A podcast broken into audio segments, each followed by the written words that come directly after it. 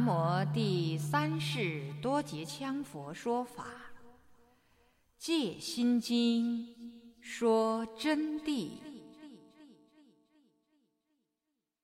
各位听友，欢迎您今天继续收听中文版《戒心经》说真谛。今天我们将从第六百三十页第二段开始恭诵。我今天见到的这个啊。由于与之相对本尊不一，故咒语就不同。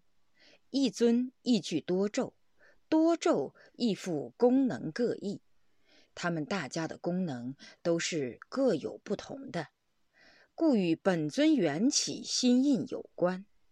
就是说啊，每一个本尊，所谓的本尊，就是你们所修的，修观音，专修它，就为你的本尊。修绿度母，它就为你的本尊；修马头金刚，那么马头金刚也是你的本尊。无论你修什么佛陀或菩萨，只要是专修它，以它作为终身成就之本，就叫本尊。修哪一尊，哪一尊就是你的本尊。那么本尊当时化现的缘起不同呢？所以说，他那个心印的咒语，你必须照着念。你不能说把上乐金刚关到，你拼命念六字大明咒，这是不行的。你想，哎，上乐金刚还是观音菩萨化身啊，那是不行的呀。那要念上乐金刚咒啊，这就是每咒每用，而且每咒每印，每咒每体。身口意三业必须相应于一体，才能得缘。三业相应，方为持咒。三业者，就是身口意了。三业合一，那么三业一相应，自然就合为一体了。一合无二，一合上去，就根本没有二幻概念，则无幻妄，就连一也不存在了，就没有幻。没有妄显了，如是为定，这种境界称为定。定则生慧，有定自然就产生智慧，慧照般若，智慧才能彻照般若，实相现前，与佛合一，故与诸佛菩萨三密相应，自然就与佛合在一起了。这里要插断两句，跟同学们说啊，就是说啊。产生了慧照般若实相，才能现前，也就是由定产生智慧，产生智慧以后，智慧才能判断般若的力量。很多同学在这上边混淆了。那么智慧判断般若，怎么样判断？不要智慧不能判断吗？智慧又叫般若，不是就妄作一柄？方言。网成一团，理不清的意思。录者注了吗？我告诉同学们，这个智慧啊，就是我们所学的佛的义理，对真空不二的道理的理解。有了这个基因，就称为基因的智慧。那么反照再去彻照般若的深度，这个深度的般若就会呈现出来。呈现出来时，自己亲自了然，就是正悟了。比如说，我在这里讲了这么几天的佛法，如果说我不一步一步的来开敷你们的智慧，并且引用了很多比喻，这些不同的比喻都针对不同的缘起之物机而说，这些比喻非常重要。没有这些助缘作为事机击锤之妙用。我劈头劈脑的，我就跟你讲真空妙有，妙有真空，我又不跟你打任何譬喻，你们根本不知道在说些什么。那么我一开始慢慢跟你们讲的道理，你们逐步、逐步、逐步的就形成了智慧了。形成智慧，当我讲到后边的时间，你就很容易听懂上师跟你们讲的般若的理和体的关系。那么是前两天做的基因，我敢断定，同学们在座的下层一点的同学和中层的同学，在听我借用经题说解脱之因种的时间，是十分坐飞机的，也就是云里雾里，似是而非，听不懂。为什么？这个原因非常简单，因为呀，这个经题它含摄全经的总义，字很少，而包括很多意义。就相当于小幼儿班的同学今天刚刚坐进来，我就把那个大学、中学、高中、初中小学的课程哗啦一声缩成一个这么厚一篇，就开始给这个小幼儿班同学上起课来了。那么要上，听不听得懂？听得懂头几句，因为头几句就是他们小幼儿班的课。随着很快升级，一下高上去，他就听不懂。所以一讲到般若，什么印第安语，什么般若就是无上智慧，你就听懂了。但是当翻进里，进入地相的时候，哦，坐起飞机了，然后又在逐步、逐步、逐步听我讲，讲到现在，慢慢已经头脑有概念了。什么概念？你们下层和中层一点的同学的概念，现在就是知道五蕴要空，知道六根就是对六尘的。由于他执着，那么就没有本性，没有佛性了。那么我们要用功把六根断掉，不着六尘。呵，这些都是假的。世间法上这些，这些是地水火风合起来的。有个大概概念的萌芽状态，所以说我今天才敢大胆的跟你说，什么般若的道理，如果把你抽上台来，你马上就讲不了。大家用功去修行啊，这不是那么简单的。同时，我还欢迎同学们完了以后，哪个自告奋勇来讲一两段，看看有没有人啊。等会儿就表态啊。照书来讲，所以一说到佛法，就得认认真真的去做，落实到身口意三业上去实行，不能上课听了，下课不执行，这样子就把我当成一个演说家去了，就没有意思了。那么我们明白了，般若是步步彻照，一步一一步，最后才呈现前的，才与佛合一。就是说啊，我们的本性与佛性是无二无别，并且佛的本性合到我们的本性时，结果我们的本性就是佛的佛性，无分之一体，故与诸佛菩萨三密相应。因此，我们的三业，凡夫的三业，要相应于圣者的三密，如如的法相，般若密咒如是。这才是般若的真正的密咒，念咒也能得到般若境界。有了般若境界，才能深化妙有之实用。有的人也许自己有自己的理解，我必须毫不客气地给这些人说：你的讲法理解，我不管你依据什么，引用什么经论，只凭一条就会得出结论。你的开示认知正不正确？那要看能生受用吗？能生妙有威力吗？比如你引经据典论说长篇志解，但你这套说法使你成就了吗？或者有成就吗？至少你应该脱胎换骨吧？你的顶应该开，骨应该换。更重要的是，只凭开骨也是不行的。并不确切，你能妙用神识吗？你能空有不二吗？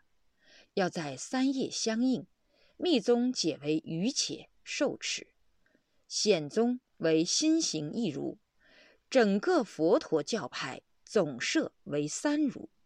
三如者即一身与佛陀心相应如如无二；二与以佛陀菩提行相应如如无二。三意与佛陀无着诸相如如无二。那么精要呢？同学们，精要在于三业相应，密宗称它为瑜伽，三业相应，也就是与佛三密如如而予以修持，即可功德无量，圆满三谛般若，自然就能圆满观照般若、文字般若、实相般若，妙证菩提圣道，就能证到般若的智照，照得实相的圣境，无尽可得，即是菩提圣道。般若乃双运圆融之理，般若道理呀，是双运的圆融之理。以上三谛虽事理均具，就是说啊，我们讲到这里了，大家都知道，般若的事与理都完全圆满无隙，但事理之外另有事理，这是我告诉同学们的呀，其他的经藏经书上没有的。就事理以外啊，另外还有事理。世人言诵心经者颇多，而得般若悟者甚微。言诵心经的人多得很，但是结果真正悟彻理、正到境界的少得可怜。今天为了让大家和今后学法修行的人能早证般若，也是为了同学们。我特破先例而为显法途径，就是把这个途径显出来啊，取夺般若精华。怎么样把般若精华夺到我们自己的正德正境中来，让我们得到真正的受用，证到真正的圣量，这才是我应该所讲的，也是大家应该百倍引起注意的。那么我要说的法。要同学们目前就是怎么才能正得？至于今后，也许会在二十年后有一部最高级的修持法出世。现在因缘未熟，就不说这部解脱大法了。只凭心地法门，它还不够完整。为什么没完？因为明了正般若的道理，才能彻底使你解脱成就。但是般若不是你想证就证得到的，理虽然是如是说，你要有这个力量去证它。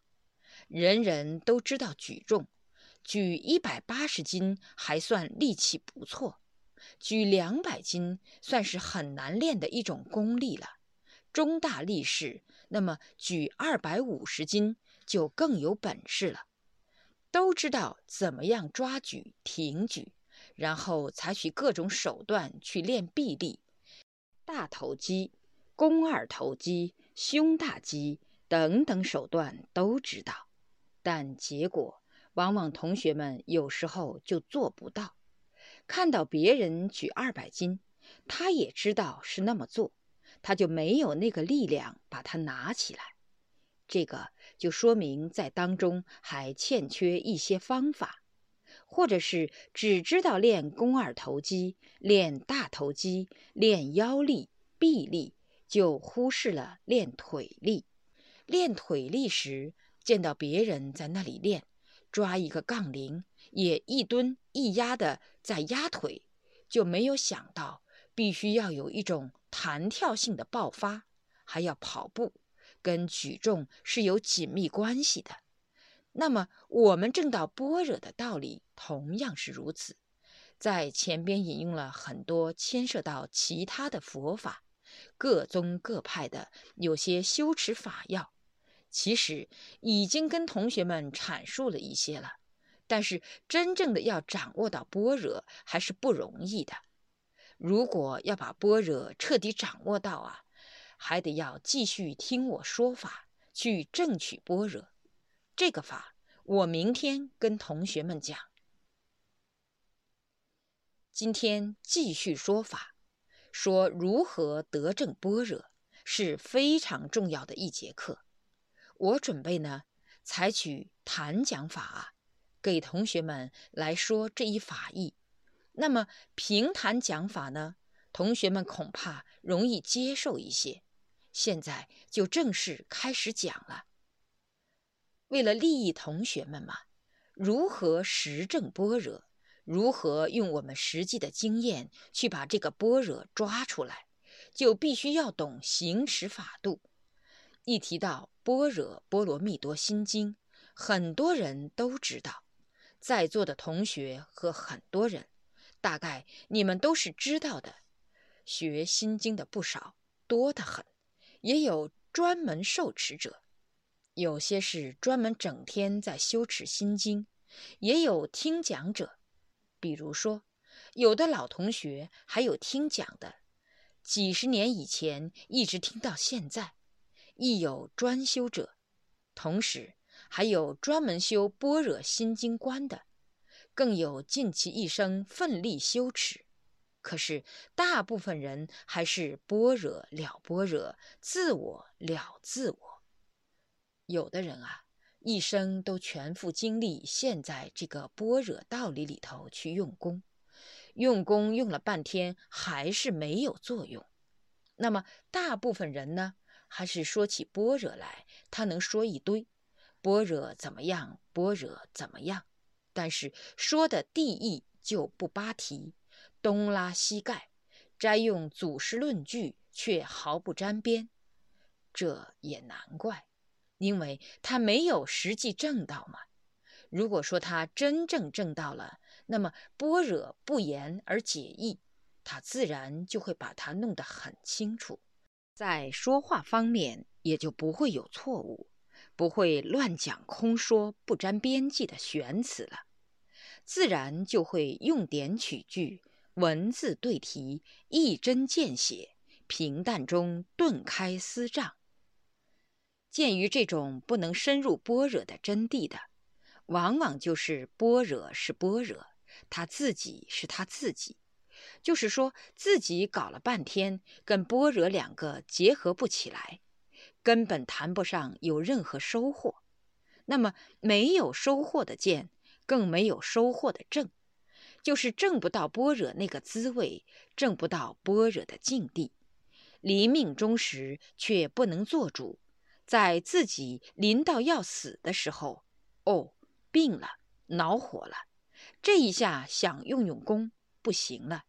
只晓得呻吟、叫唤、痛苦，哦呦，眉头又皱紧了。我们都看得太多了，为啥他们学了一辈子没有得到成就的？说穿了，就是般若的理学到，自己掌握不了时事所证的办法。那么要想在世解脱，要想得到生死自由，能把般若运用自然，就不容易了。到底是什么原因使他们不能随心所欲来取得般若的境界呢？说穿了，只有两句话：再圣呢，就因果不昧；再凡呢，就因果所缚。所谓再圣因果不昧，就是圣者啊，诸佛菩萨都不昧因果。不昧不能说是不相信，不昧也不能说是相信，不否认。明白因果的道理，不昧是随因转法轮。那么在凡夫的位置呢？没解脱的呢？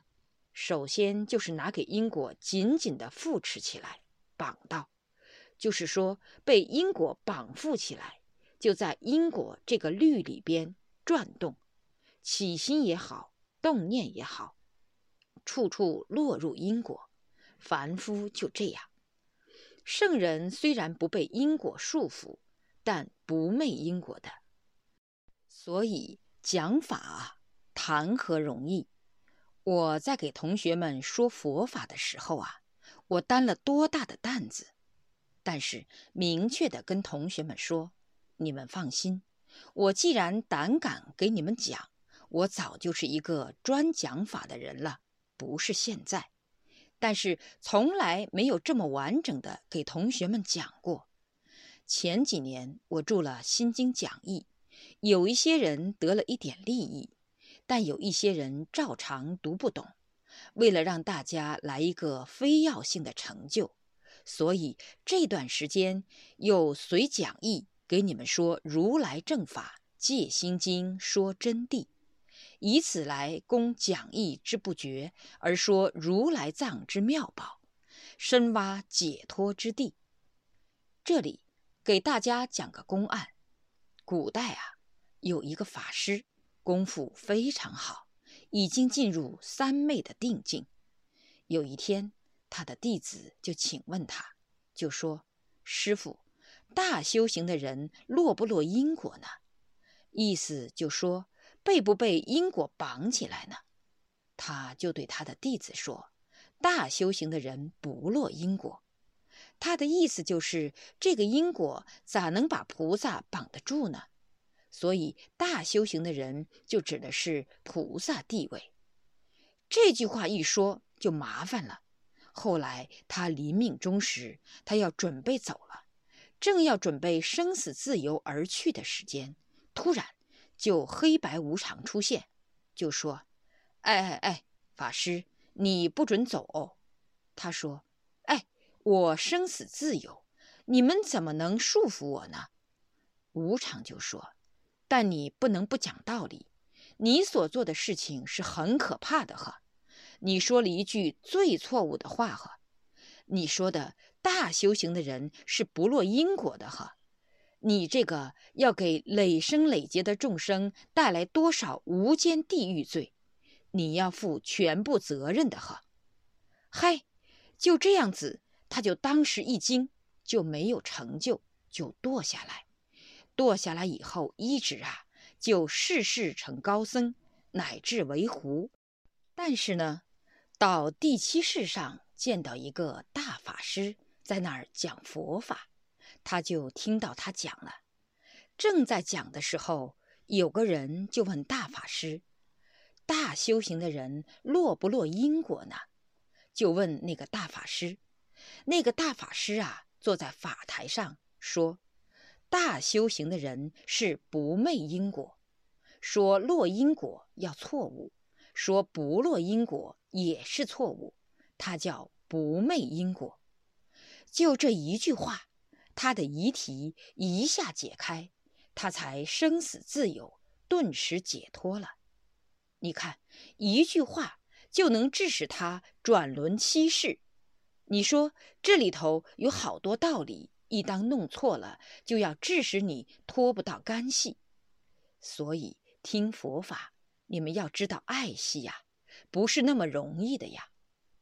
那么刚才我说到了，再胜呢是因果不昧，就是不去昧因果；再凡呢是因果所缚，凡是凡夫就被因果缚到。因果的道理，我在这里不说，同学们都非常清楚了吧？你看，好几天了，专门阐述了因果和它的关系，就包括意识对沉静就要产生果，晓得不？在这里，为了讲快点，这些东西就不讲了啊。释迦佛陀在这世界说佛法，八万四千法门，把它说穿了。无非因果二字，解决因果；无非修行二字，正境成圣；无非行法二字，依行修法，自然解脱成就。十方诸佛亦复如是。我们要特别弄清楚什么叫修行。修行就是转换因果的先后成熟。修行的目的就是为了把因果具体转换。看哪一个让它先成熟，哪一个让它后成熟，要转因果，一切都是一因正果。给同学们说清楚点，你们现在不管修什么行，随便你们念什么咒，无非都是一因才能正果，要种下那个因，有缘起之和合，才能产生果实的。如果没有缘起的和合，果实是不可能产生的。因此，前面所讲的般若，你们想一想，理嘛、法嘛，固然讲了那么多，但是从因果的角度，你们也明白了很多。把它说穿了，只是明白，它就般若就出现啊，才不是那么简单的。所以，为了这个因缘关系，我在今天啊，才专门讲说了正道的奥妙。捷径，为娑婆世界的众生开辟一条明亮的道路，让大家坚定去依法而行。这个正道捷径是初步的，也是必须的，但要更深一步的，应该依解脱大手印的行止去实行，这是后话，以后再说。当然，既然一切依因正果，因此呢，佛才特别立有出离心、四无量心、菩提心诸般戒律，还有若干种不同的戒律。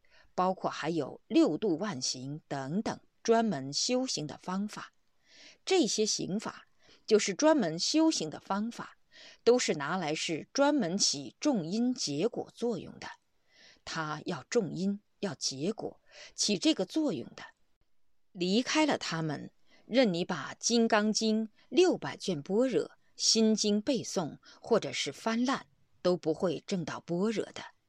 你把这个心经翻烂完，都证不到般若。我告诉你，只要你离开了修行的方法，就证不到。你说我证不到，我就翻起他的经。同样的，你不可能证到的，违背因果就不能得到具体的受用。如果我们只是读明白经理，即能证道，佛就不会说那么多具体的行持方法了。那么，明白一部经的理，一切理又滚瓜烂熟，有人就想哈，般若我知道了是什么滋味。那么佛说那么多修行方法来干啥？佛那么大的本事，数千劫、无量劫，他都能彻知照见。哎，佛好慈悲哟，他为了度众生，简直是不惜于世间轮回的尘劳。降世于世间，度脱一切有情。既然他那么慈悲，干脆刹那之间就把众生都甩到极乐世界去做起。佛陀的神通那么大，为啥不用个神通法把大家渡去呢？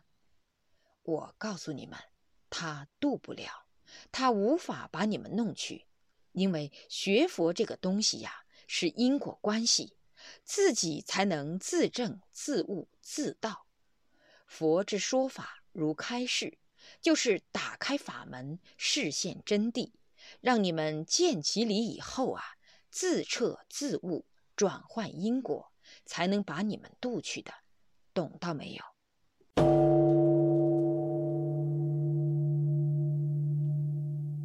各位听友。您刚才收听到的是中文版《戒心经说真谛》，从第六百三十页到第六百三十八页的部分内容。感谢您的收听，我们下集再会。